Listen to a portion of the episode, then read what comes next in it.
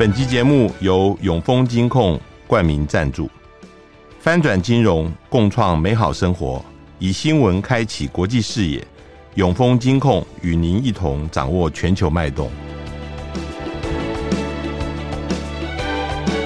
大家好，欢迎收听联合开炮，我是郭崇伦。呃，这个礼拜，呃，我们要放一段，呃，我跟。呃，芝加哥大学教授米尔斯海默的访谈。呃，米尔斯海默是来台湾参加二零二三国际地缘政治高峰论坛。我在九月五号的时候晚上十点钟，也就是芝加哥时间早上九点，呃，我用连线访问了米尔斯海默。嗯，这是我跟他大概第四次的访谈了。嗯，之前我们也播过他的呃新书的访谈，不过这一次我的问题是从乌克兰战争呃谈到他对于现在台湾的地缘政治的看法。首先，呃，我问他，呃，他在一篇文章最近的一篇文章，呃，Bound to lose，呃，必然会战败，呃，翻译成这个样子，他提到了。乌克兰战争，美国支持的呃基辅政府必然会输啊？为什么他会这样子觉得？他的回答是这样子的：I think there's no question that the counteroffensive that Ukraine launched on June 4th has failed. We are now into the fourth month of the counteroffensive, and the Ukrainian army has not even reached the first line of defense of mm-hmm. the Russian army, right? They're still fighting in this area called the gray zone.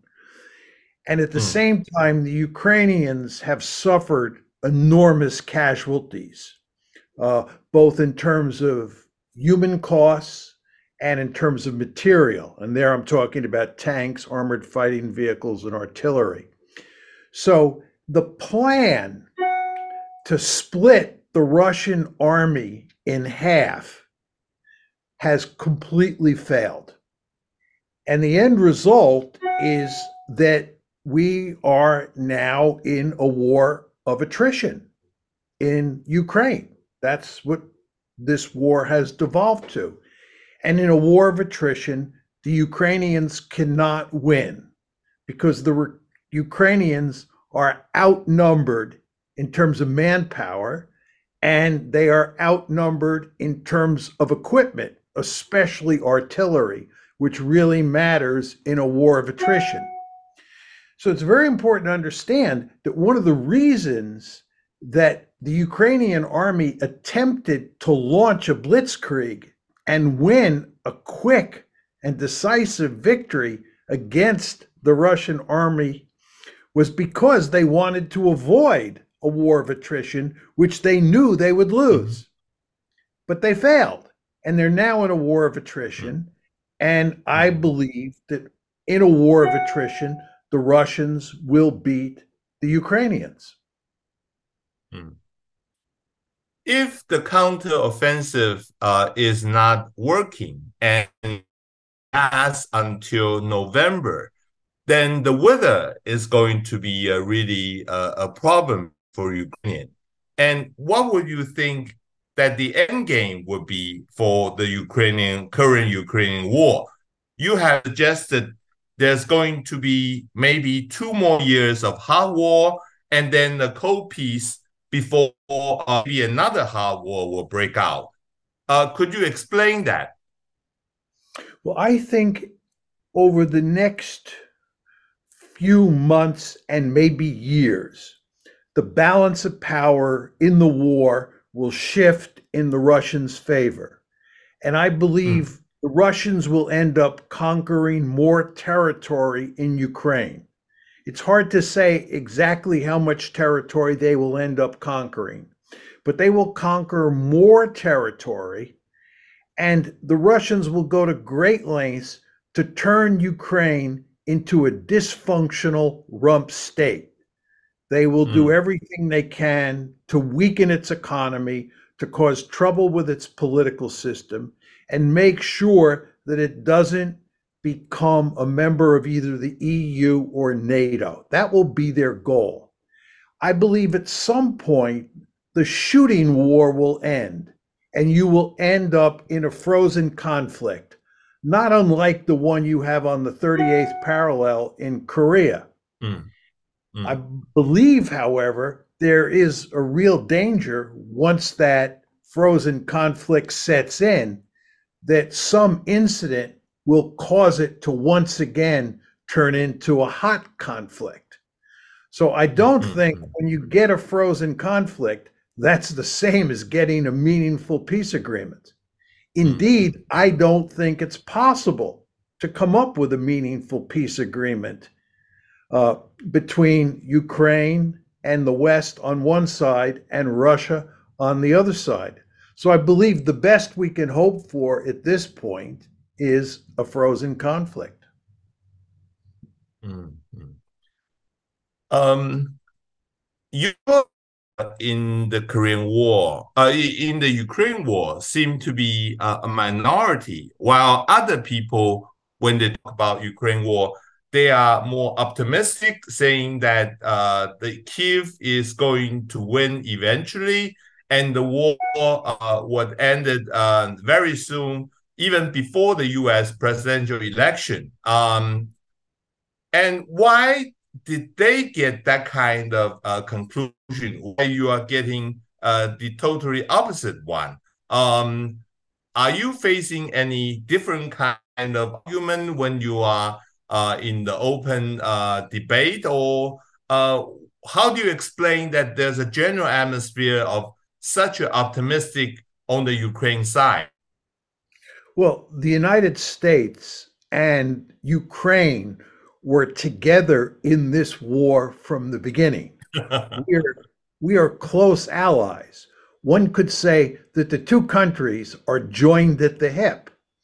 And the end result is the foreign policy establishment in the United States, and this includes the mainstream media, became deeply committed to making sure that Ukraine won the war. And mm. what ultimately happened is that I believe most people lost their ability to think critically about the war and who was likely to win. What you found mm. in the West is that almost everybody became a cheerleader for the Ukrainians. Mm. And in a very important way, the mainstream media in the United States became, well, let me put that differently. The mainstream media in the West became one of the key propaganda arms of the Ukrainian government. so, what happened here in the West is that almost everybody tried to paint a positive picture of what was going on in the war.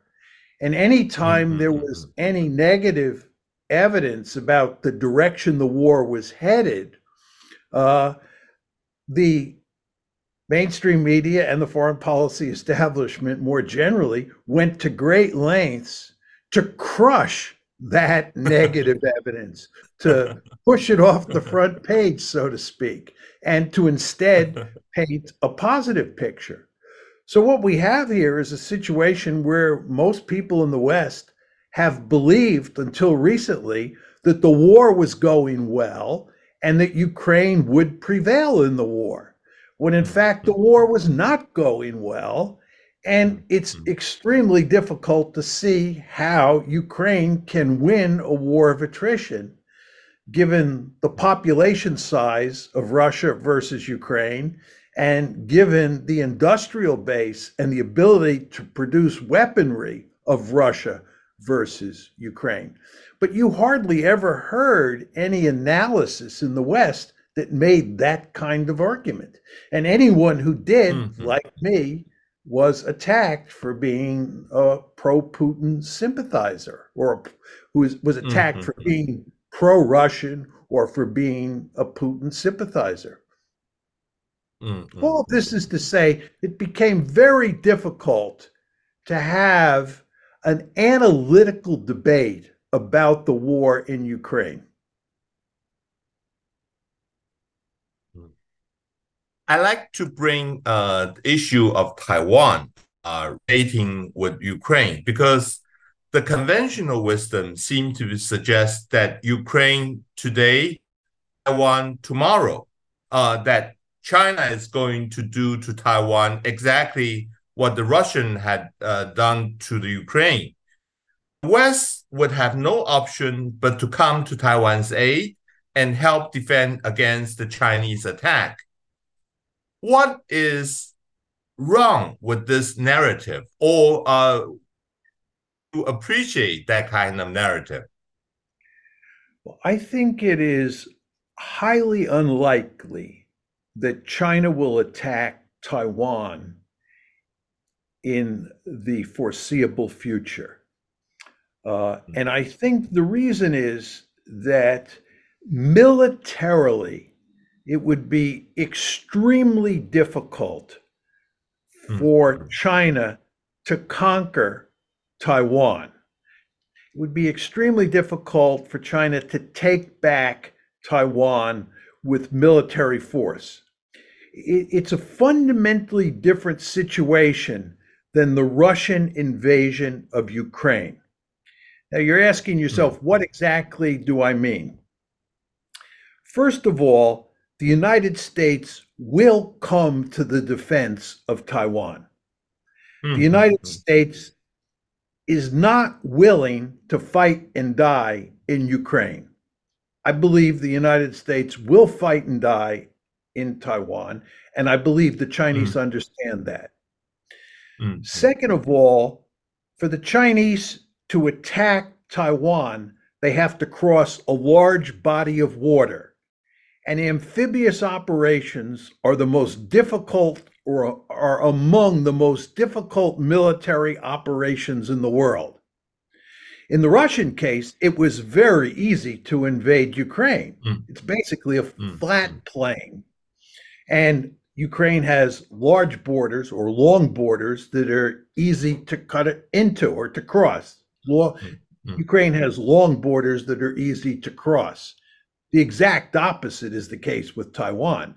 China would have an extremely difficult time getting to the beaches in Taiwan because of the stopping power of water.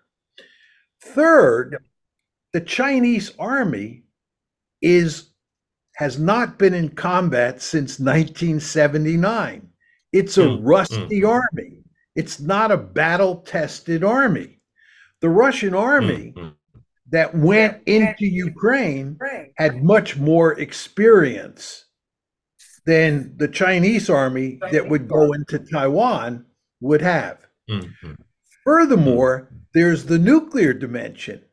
If the United States defends Taiwan, you then have a war involving the United States and China, and both of those countries have nuclear weapons. In the case of Ukraine, Mm, Ukraine does not have nuclear weapons. The United States is not involved in the fighting. Therefore, th- Ukraine is mm. not a case of two nuclear armed powers confronting each other. That would be the case over mm, Taiwan mm. because, as I said, the United Mm. States would come in to the fight. Furthermore, the Chinese mm. clearly understand from watching the war in Ukraine that starting a war is one thing, ending it is another. And if a war were to break out over Taiwan, it's hard to see how that war would not turn into a protracted war. It's hard to Mm, see mm, how that war would end quickly in a Chinese victory. So I think for all those reasons, uh, it's highly unlikely that China will invade Taiwan. Now, Mm, I think mm, there mm. is one circumstance under which China will attack Taiwan, despite the fact it would be excuse me, it, despite the fact it would be an extremely risky military campaign. Mm. That is, if Taiwan were to declare its independence, if Mm, there was mm, mm. evidence that Taiwan was moving towards independence, and certainly mm. there was evidence that the United States accepted that political move, I Mm, believe Chinese would then be willing to risk a war that they might not win because of the political imperative to prevent Taiwan from becoming an independent and sovereign state. As Clausewitz said long ago, war is an extension of politics by other means. Mm, mm. And what that Mhm. tells you is that political considerations are of overriding importance. So even though I can tell you a story where it does not make military sense for China to invade Taiwan, one does not want to forget that there may be political circumstances where the Chinese feel compelled to put aside those military concerns and to Mhm. pursue this highly risky military campaign against Taiwan. I agree most of all what you said, but on the first point, there is a somewhat disagreement within Taiwanese, is that whether the U.S. will come to defend Taiwan.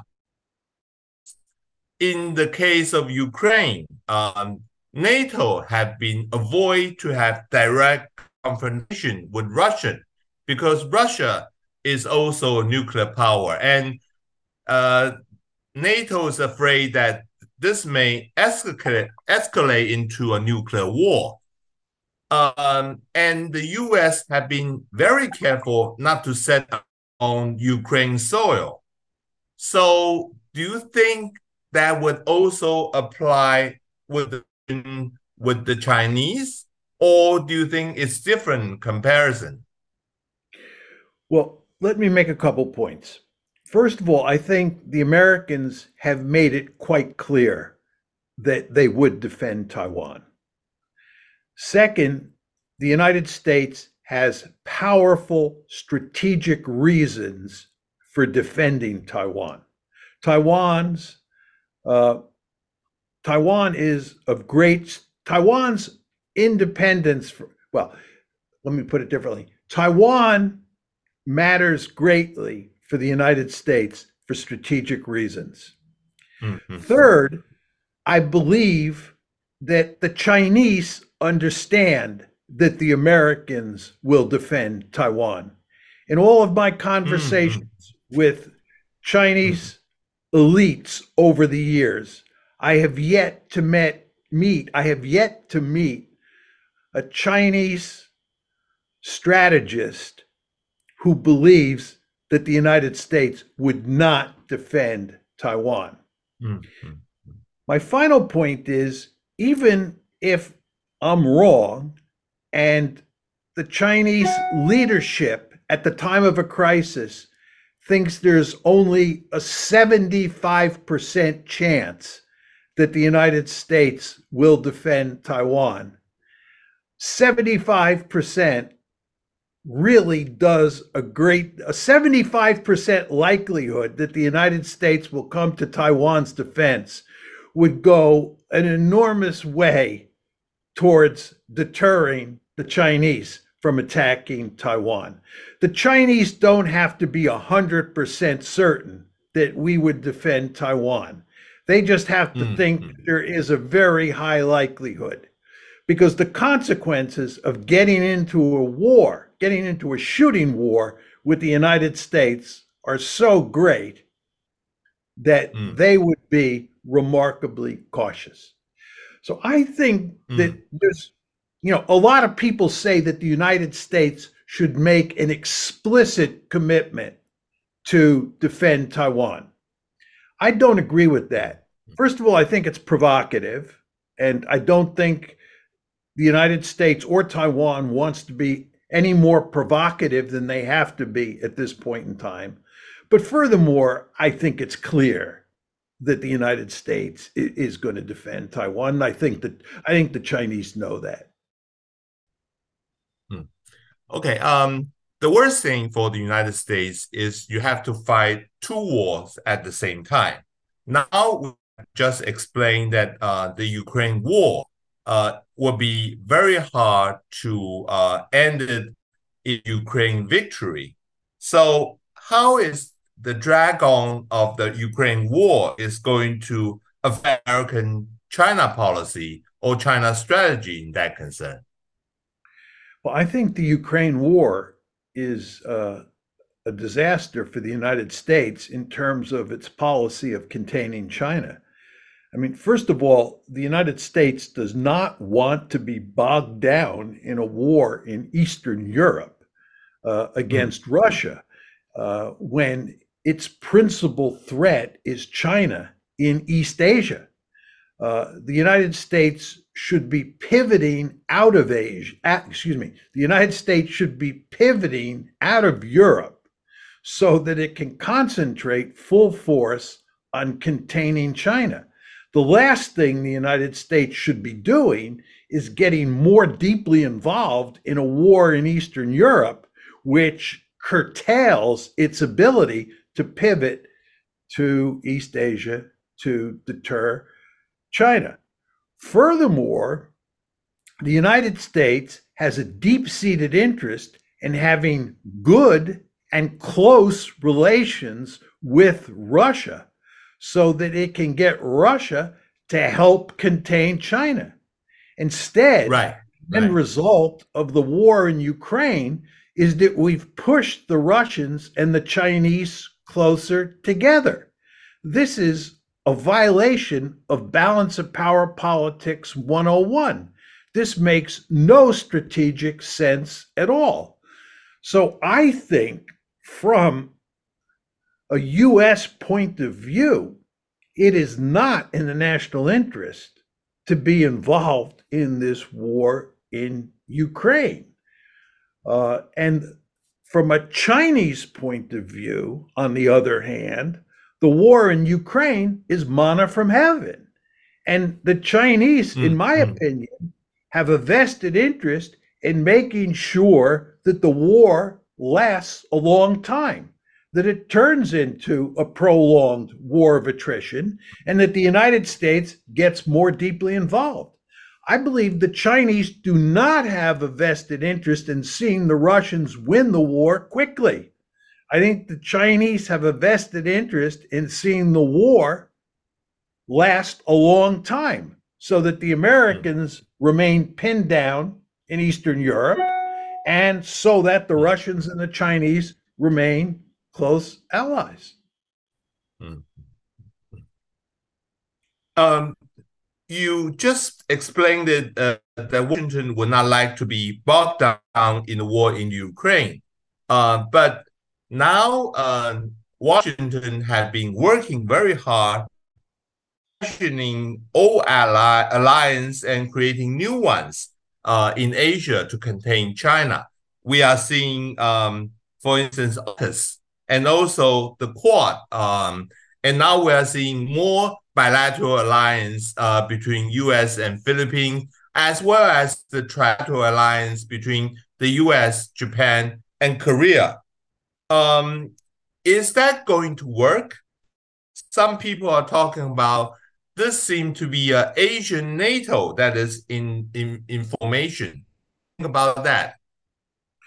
Well, I think that the Biden administration has done a good job putting together an alliance structure uh, in Asia, in East Asia, that is well suited for containing China. Uh, as you pointed out, we have uh, strengthened the bilateral alliances between the United States and Japan, the United States and the Philippines, the United States and South Korea, and so forth and so on. Um, the United States has also tightened its relationship with Taiwan, which is a good thing. And furthermore, uh, we have created or helped to create these multilateral alliances like AUKUS and the Quad. So I think this is all for the good. But it is important to emphasize that you're not going to get a NATO equivalent in East Asia. And the reason is largely for geographical reasons. In the Cold War, the conflict between the Soviet Union and its allies on one side, and the Americans and its allies on the other side, was focused on Central Europe. This is a result of how World War II ended and how Germany was divided. So you had a situation where the Warsaw Pact and NATO were eyeball to eyeball on the inter German mm-hmm. border. And it was mm-hmm therefore easy for the United States to put together an alliance. And here we're talking about NATO, of course, that was concentrated in large part on the Central Front and was mainly concerned with fighting a war against the Warsaw Pact in the heart of Europe. If you look at Asia, what is striking is how geographically uh, separated all of the various countries that are allied against China are. Japan and South Korea are separated by water. India is far away. The Philippines are far away. Australia is far away. So you don't have a central front. And if you think about the three possible, or the main, let's call it the three main scenarios for a possible war between the United States and its allies and China and its allies, those three scenarios involve the South China Sea, Taiwan, and the East China Sea. That is a lot of territory or a lot of water as well. Mm. And it's mm-hmm. hard to put together uh, a NATO like alliance to deal with each one of those scenarios. For example, Taiwan. Is India going to fight to defend Taiwan? I think not. It's not clear to me that South Korea will fight to defend Taiwan. I think the three countries that are likely to come to Taiwan's aid are the United States, Japan, and Australia. But the only one I'm mm. certain will be there in the fight is the United States. I think it's mm. likely that Japan and Australia will be in the fight, but it is more questionable than is the case mm. with the United States. But all of this is to tell you you have a lot of different countries in East Asia and in Asia more generally, if you include India, that are separated hmm. by a great distance and putting them together in a cohesive alliance, uh, the way NATO was formed during the Cold War, is just not in the cards. So, what the United States has to do is it has to rely on bilateral alliances and these multilateral alliances, which are nowhere near as formidable as NATO was. And in fact, I would argue that if hmm. you look at the alliance structure that the United States has helped create in East Asia today. The bilateral alliances are more important at this point than mm. the multilateral mm. alliances. Mm, right, right, right. Um, about 10 years ago, mentioned that China is going to be a major competitor for the United States, but you have provided that the China Chinese economy is still going to grow like a double digit uh, every year. The Chinese economy is suffered the same economic decline Japan did in the 1990s. Do you still believe that China is going to become American rival uh, or competitor in the future? Well, you want to remember that during the Cold War, the Soviet Union had at the most one half the gross national product of the United States. So even if the Chinese economy slows down uh, and the Chinese economy does not equal the American economy or surpass the American economy, the Chinese could still be uh, a potential hegemon in East Asia and a formidable uh, competitor for the United States and its Asian allies to deal with. So one has to be careful here. If China only grows 4% a year uh, over the next 10 or 15 years, it will still be an economic powerhouse. Uh, mm-hmm. It might not grow at a double digit rate, but 4% is quite formidable. But even if it's 2%, it's still going to grow uh, into a mm-hmm. more powerful country. But my most mm-hmm. important point on this is that it is very difficult to predict what China's economic trajectory or the United States' economic trajectory looks like moving forward.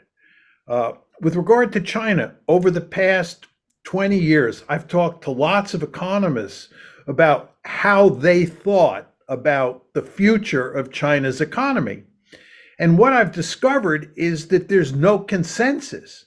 You can find very hmm. smart economists who believe that China's future is bleak. You can find very smart economists who think that the Chinese can deal with these problems. Where the truth lies is very hard to know. I would mm-hmm. say, from an American point of view, I hope the Chinese economy slows down greatly. I mm-hmm. would think that anyone from Taiwan who cares about the survival of Taiwan and does not want China to conquer Taiwan should hope that the Chinese economy slows down greatly. Because if the Chinese economy slows down greatly, China's military capabilities will slow down or will wither as well. It will be very difficult in the absence of a flourishing economy for China to build formidable military forces that can threaten Taiwan. So, again, I would think that Taiwan has a vested interest in a, a Chinese economic slowdown. Hmm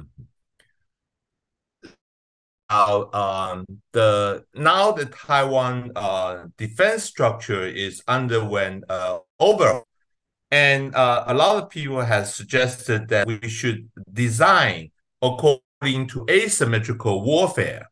And what would your suggestion is going to be? I mean, um, is it we should see with that asymmetrical warfare design, or we should uh, develop some of the counter uh, measures weapons like uh, mid-range missiles or even submarines, something like that?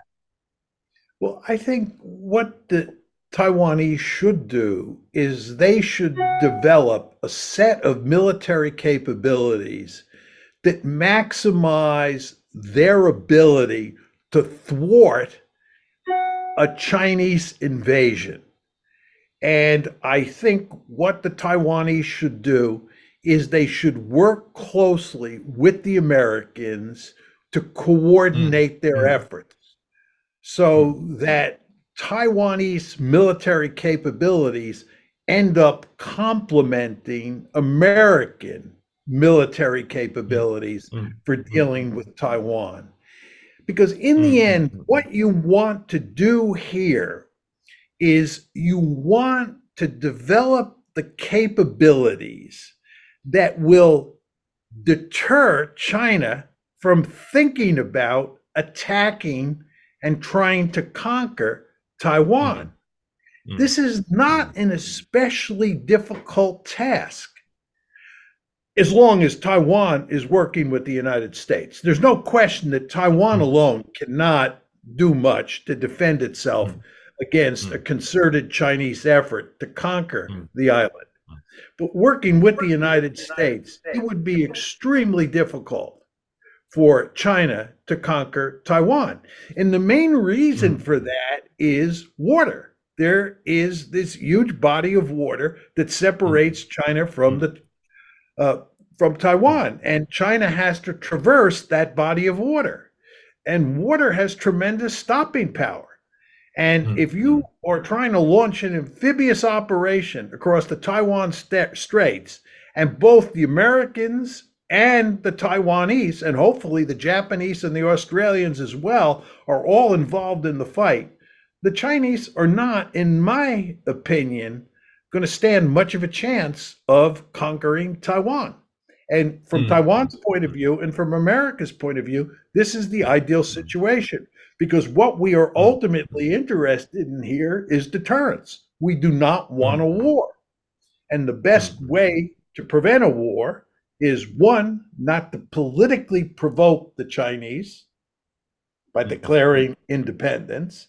And number two, by building formidable military capabilities that make it clear to Beijing that uh, they would be asking for serious trouble if they tried to hmm. attack Taiwan. Hmm. Hmm. Uh, as you know, there's a presidential election campaign going on in Taiwan. And one of the issue in debate is that should Taiwan engage in a political dialogue uh, between Taipei and Beijing? from a realist uh, from a realistic realist point of view, do you that's a good idea, or do you think that would ease some of the tension between Taiwan and and China right now? I think it would be a good idea for Taiwan to engage diplomatically with Beijing. Uh, I think it would be a good idea for the United States to engage diplomatically. I think, mm. as I've tried to emphasize here, it's very important that Taiwan not provoke China politically. In, in other words, it, it's very important that the two sides talk to each other and that the Taiwanese do everything to give the impression that they do not want to provoke China that they want mm-hmm. to live side by side. Mm-hmm. And I think the Americans have a vested interest in not provoking a war with China as well. So there is a role for mm-hmm. diplomacy here. Mm-hmm. But, and this is an important but, it is important to understand that the relationship between Taiwan and China is fundamentally a competitive relationship and that is never going to change because mm. China is deeply committed to getting Taiwan back, and Taiwan is interested in not allowing that to happen. And the end result mm. is Taiwan and China mm. are going to have hostile relations for the foreseeable future. But nevertheless, it still makes sense not to exacerbate tensions between Beijing and Taiwan, and instead do everything to ameliorate them. Again, there are limits to what you can do. Uh, and the same thing is true with the United States and China. This is a fundamentally competitive relationship. Uh, mm-hmm. the United States views China as a peer competitor that might try to dominate all of Asia. It might try mm. to be a regional hegemon. This is categorically unacceptable to the United States. So you have this situation where these two countries are at loggerheads. They mm-hmm. are adversaries.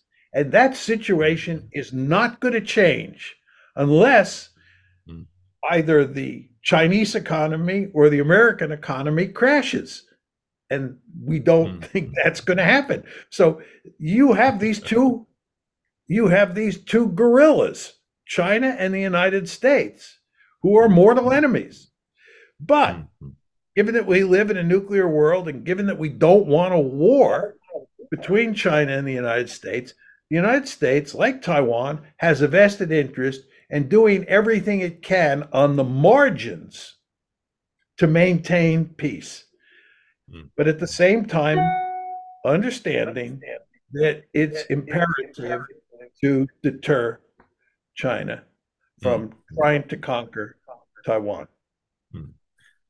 It's been almost 20 years since you last visited Taiwan. Uh, anything you are expecting to see or uh, anything you hope to see in Taiwan this time?